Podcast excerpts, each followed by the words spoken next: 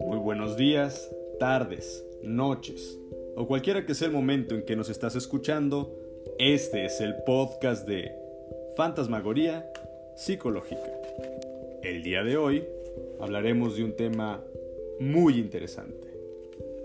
Problemas con el apego. Realmente les estaría mintiendo si de la escala de las razones del por qué una persona decide comenzar un proceso de psicoterapia, prácticamente el lugar número uno correspondería a eso, al dolor y a la angustia generada por una ruptura amorosa. Las dimensiones, las extensiones, evidentemente, varían de caso en caso. Pero inclusive el desamor y la búsqueda del desapego prácticamente es algo que domina la consulta psicoterapéutica. Pero antes de entender qué es el apego, comencemos a preguntar realmente de qué nos enamoramos. Si le preguntan qué es lo que lo enamora de una persona, quizás ninguno de nosotros tengamos una respuesta tan clara. Se le podría llamar elección de objeto de acto de elegir una pareja. Se le llama elección de objeto al acto de elegir una pareja. Según los teóricos de las relaciones de objeto, quizás como Winnicott, Mahler, entre otros, tendemos a buscar patrones familiares, formas cotidianas dentro del esquema o las ideas que tenemos percibidas como lo que tiene que ser una mujer o como lo que tiene que ser un hombre. Cuestionarse ¿Qué tendría que tener alguien para que usted lo ame? A veces es difícil de responder. Dese un momento, cuestiónese. ¿Qué tendría que tener una persona para que usted decidiera amar?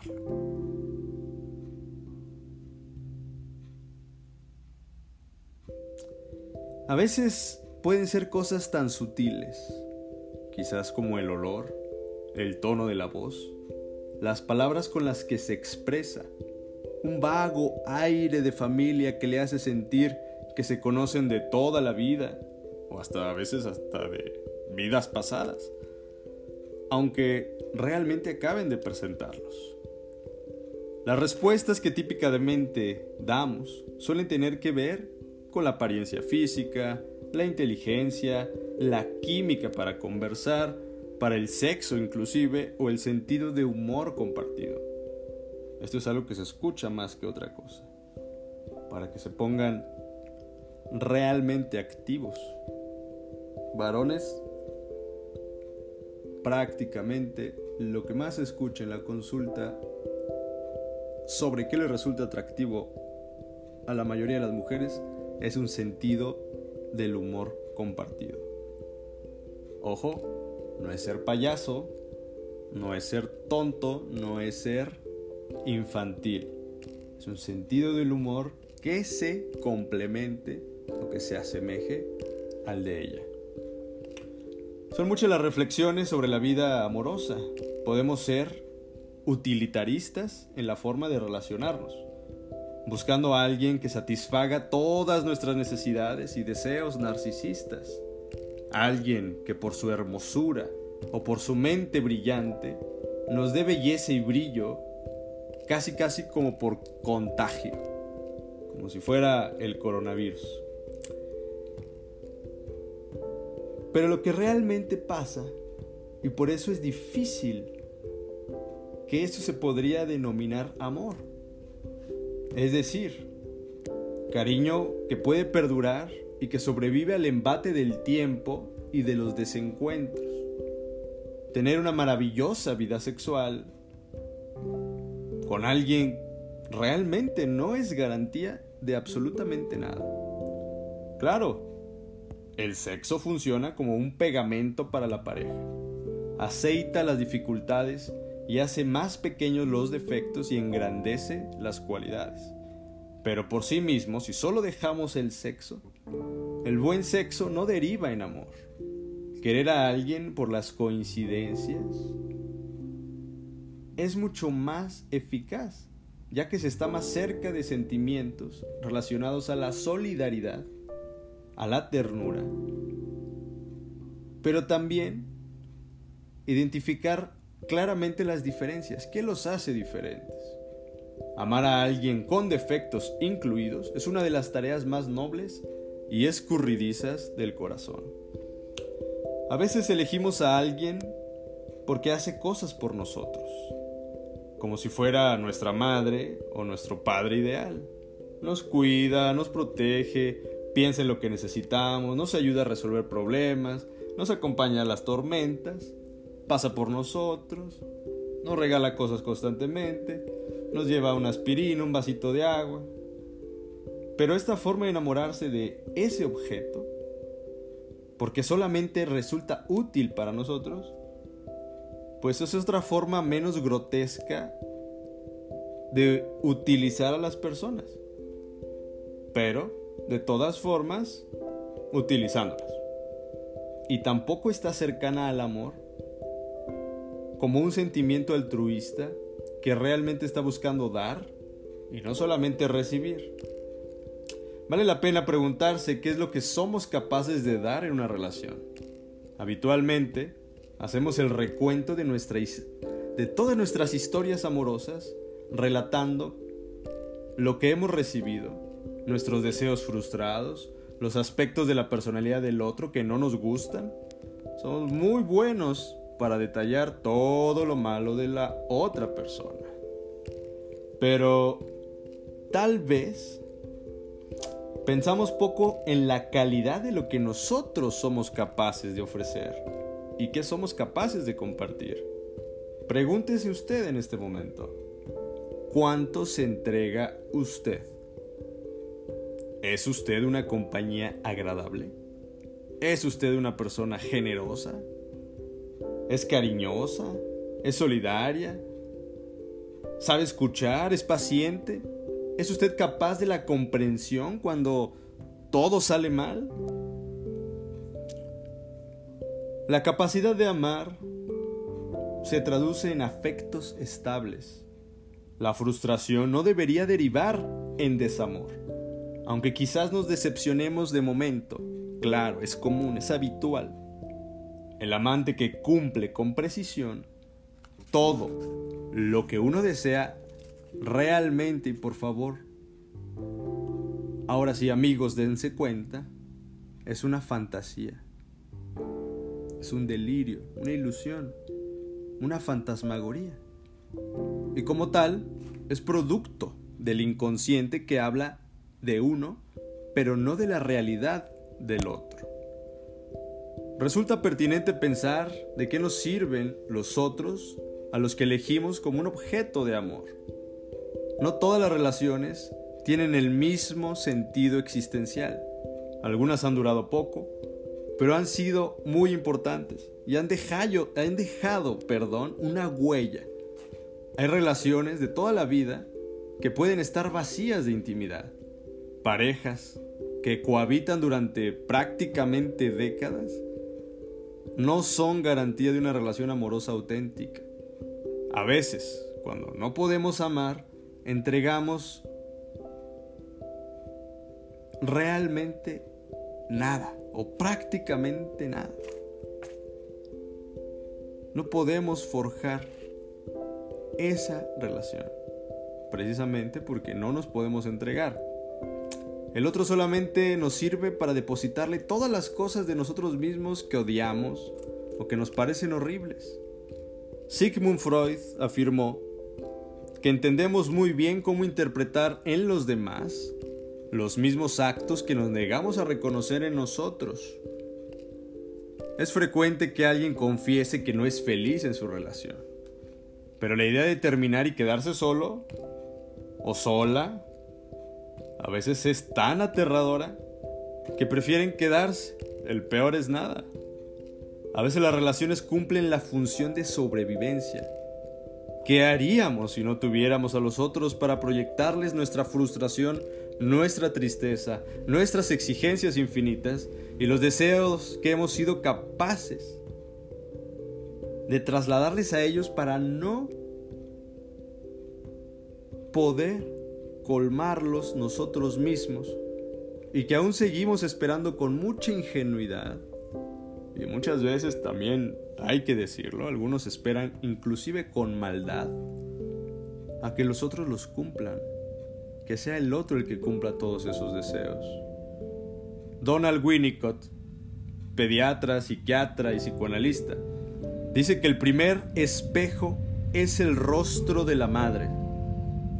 ¿Qué reflejo nos devolvió nuestra madre de nosotros mismos? ¿Somos capaces de ver al otro o solo nos vemos a nosotros? Aquello que tememos suele ser biográfico. Si hemos sido devaluados o poco amados, siempre tendremos miedo de volver a vivirlo. Lo difícil de las relaciones es saber reconocer nuestra historia puesta en el otro.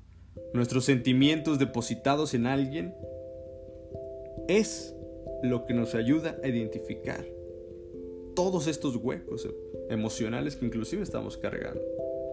Las diferencias entre quienes se aman son indispensables para evitar que la palabrita de nosotros se devore el punto del tú y yo.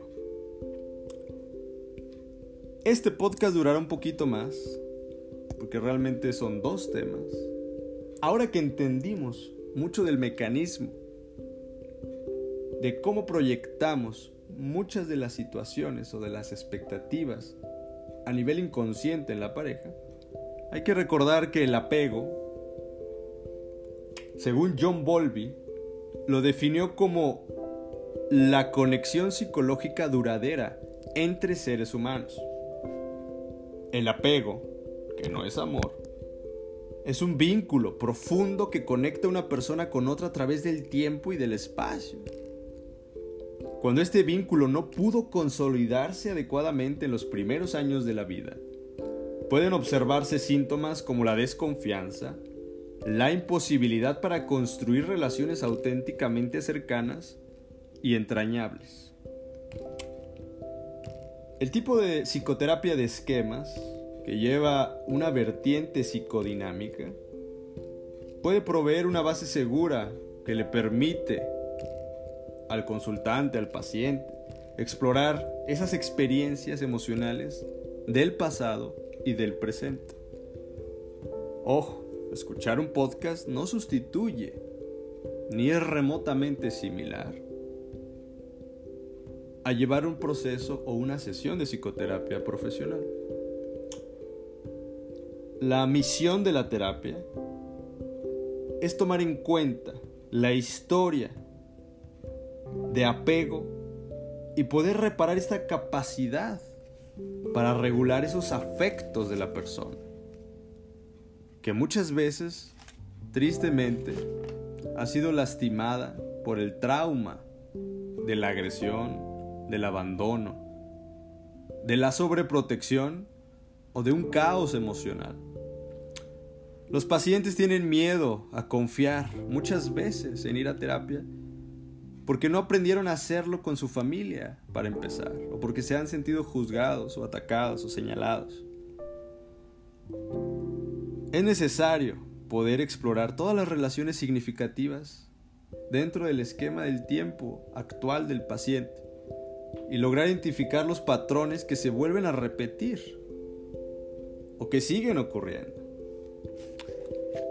Una mujer, por ejemplo, con un padre débil, que está acostumbrada al poderío de la madre, al matriarcado, se involucra con frecuencia en relaciones amorosas con hombres débiles, que se sienten atraídos por su fuerza y liderazgo. Siempre termina decepcionada, o a veces hasta furiosa, porque se siente explotada, con sentimientos de soledad, impulsos de huida, y continúe la búsqueda desesperada de un verdadero compañero. Pero ahí está lo complicado. Sin embargo, los hombres que sí son fuertes, los hombres que son autónomos financiera y emocionalmente, la hacen sentir amenazada o ella misma se vuelve muy competitiva. Y la colaboración amorosa se hace imposible. Ojo, esto puede pasar tanto a hombres como mujeres. No es exclusivo de una mujer. Los problemas con el apego derivan en conductas compulsivas al momento de relacionarse. Todo lo que la gente hace con ánimo desesperado proviene del miedo a la cercanía o la separación. Por eso les digo, dense cuenta si realmente lo que los mantiene allí o a su pareja es más apego. Porque casualmente, cuando empiezan a sentir que incluso ustedes van avanzando en algún aspecto de su vida, pareciera ser que ellos se esfuerzan en frenarlos o detenerlos o quererlos cambiar. Cuando se sienten relegados, desplazados, abandonados. Y buscan encontrar la manera de que ustedes se mantengan con ellos aún que eso implicara generarles a ustedes daño y que inclusive después de desplegar algún tipo de discusión o pelea, si ustedes se mantienen firmes en una idea de despegarse o de la búsqueda del desapego, terminan ofreciendo prácticamente todo. Les llamamos las famosas patadas de ahogado, con tal de que ustedes no se vayan. Muy común, muy común escuchar que resulta que la persona nunca quiso tener hijos, ahora ya te quiero dar un hijo. Que resulta que la persona no quería vivir con ustedes, ahora ya voy a vivir contigo.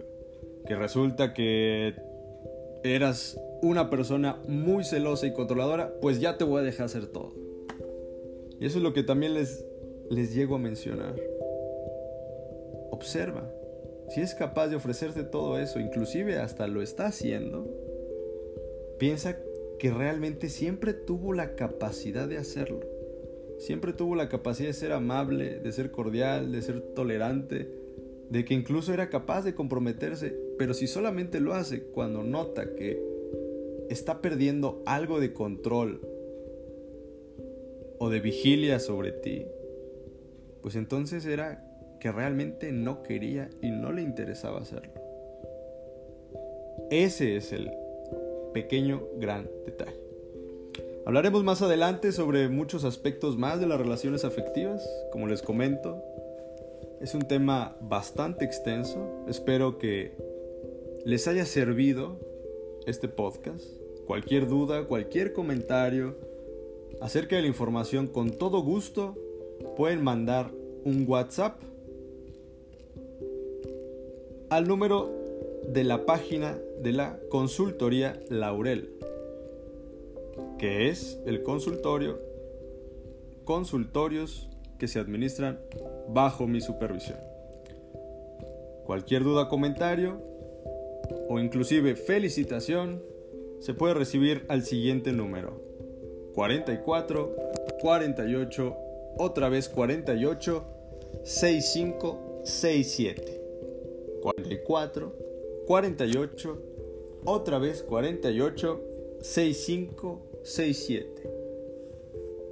Si les agradó la información y si les gustaría compartirlo con alguien más, les agradecería bastante.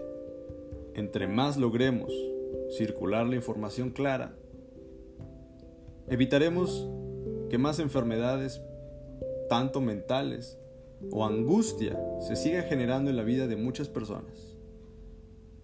Esto fue Fantasmagoría Psicológica. Muchas gracias, muchas gracias, muchas gracias.